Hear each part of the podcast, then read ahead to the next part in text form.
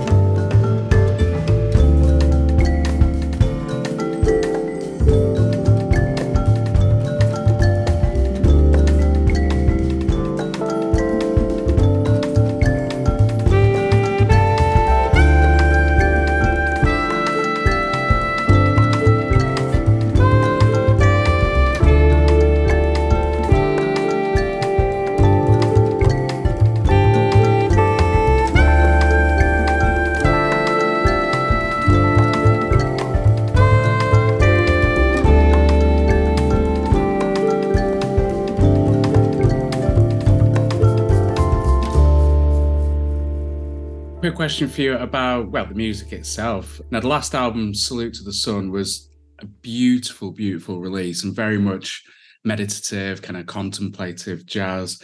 So how's this new album kind of moved on from that kind of journey? Is it a continuation of what you wanted to achieve with that album? You've just mentioned a bit of DJ culture. And I know, you know, we've chatted in the past about like Warp and Ninja Tune, that kind of those kind of labels. Is it a bit more aligned to that kind of sound, a bit more of a hybrid sound? How's it kind of evolved? I would say that it's definitely when I break down the music, the early music of cinematic orchestra or you know many bands around that period of time.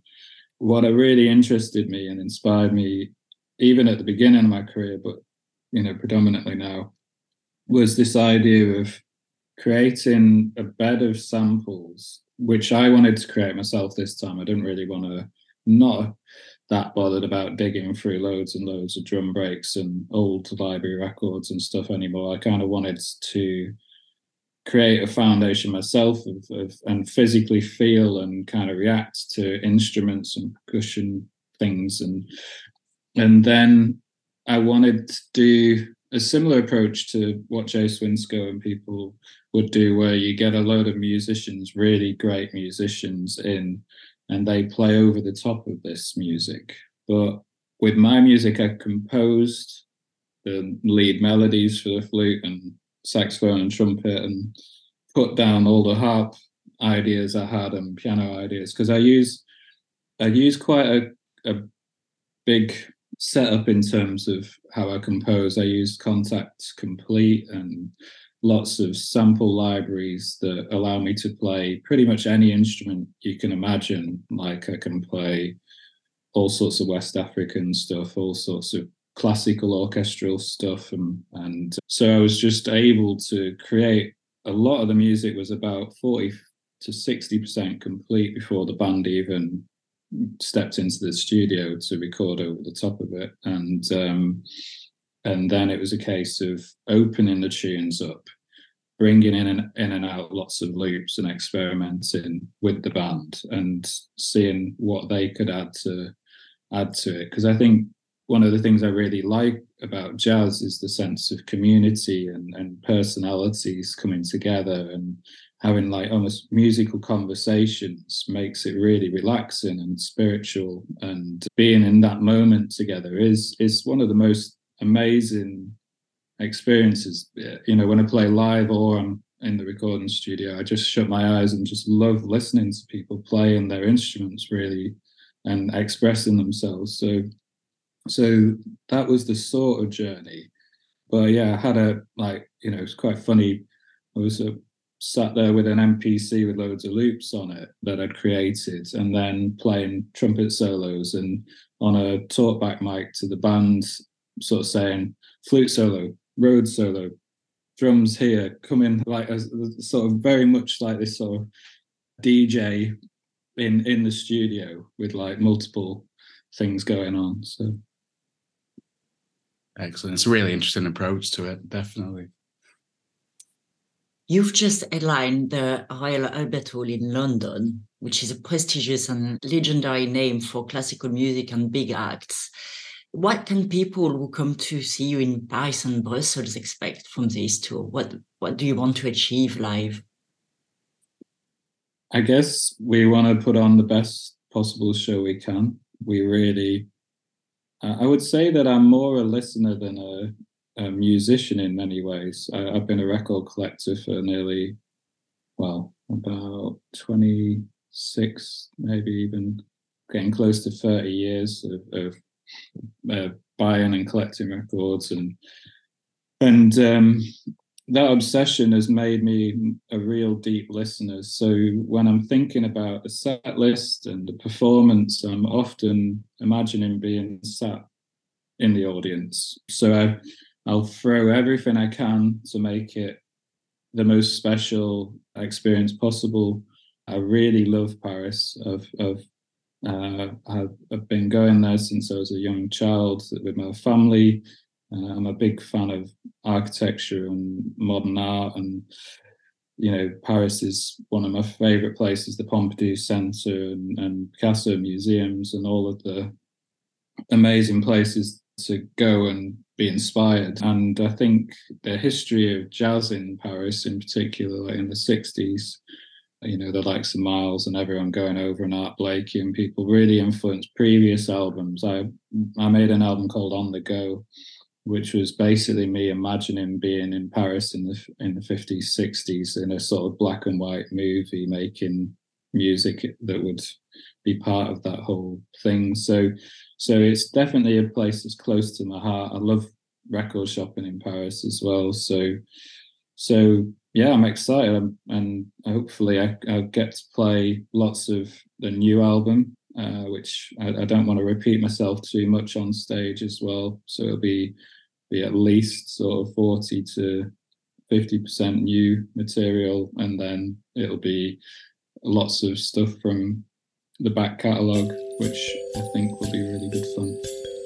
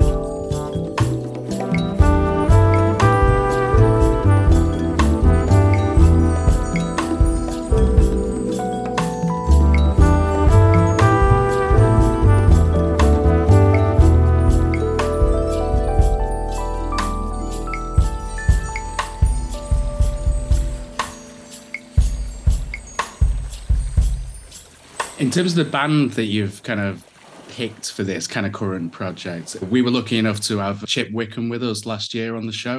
It was a fantastic interview that he's got got a few stories to tell as that guy. And I spotted these going to be part of this current kind of touring band. How do you bring that kind of collective of musicians together? Is it people that you've known for a long, long time that you you know you can rely on, or is it more kind of new musicians that you're kind of excited by and want to bring them in and see what they can bring to your sound? How do you how do you pull that together? And are they all Manchester based or are they from you know further afield? Well, I mean, I think as I said before, I'm a massive sort of listener of music and I love going to concerts and, and I tend to find a lot of musicians through seeing them live with various bands, running a record label and, and producing loads of records with lots of Manchester based artists or Northern based artists obviously helps because I get to meet pretty much hundreds of, of musicians through the various bands and projects that are, I'm involved in. And so I get, I get, yeah, I mean, I'm really, I feel like I, I see and hear so much talent. And, and it's why I set up a record label in 2008 was because there's so much good music coming from the north of England that doesn't always get the exposure or the instant kind of press and promotion that it needs. I like working and shining a light on these young or kind of senior artists. I don't think Chip's going to play in Paris, but he's you know he's been working with me and on, on the record label since 2008, and he's he's been a br- brilliant character to. I, really like playing with him live, but I also like he's a good friend and a, and someone I enjoy being in the studio with. So he's on the new album, and uh, I really loved his energy in the studio. He was so calm, but also funny and positive, and that's important when you're going in the studio. But the touring band is, I would say, apart from my bassist who's been with me since the beginning, Gavin, uh, the rest is a fairly young and super talented bunch of rising stars that are, are really committed, really focused, and um, seem to be in a super good headspace. You got Matt Cliff on flute and saxophone, and uh, Jasper Green on piano, Alice Roberts on harp, um, Gavin on double bass, Alan Taylor on uh, drums, and Sam Bell on percussion, and then myself on trumpet. We also take on tour a tour manager and sound engineer, and probably a lighting engineer for Paris, to be honest, as well. So it was quite a big touring crew, even you know, uh, just for every day on the tour. I think there's about ten or ten of us traveling. So yeah. That's great. Thank you very much. Yeah, thanks so much. No worries. Notre co-host Lee Andrews a concocté un mix inspiré de la playlist Meditations que Matthew Holsoul met à jour régulièrement sur Spotify. Ses influences, des artistes de la sphère Gondwana Records, le jazz contemporain qui tourne sur ses platines et bien plus encore. On envoie ça tout de suite et moi, je vous retrouve le mois prochain.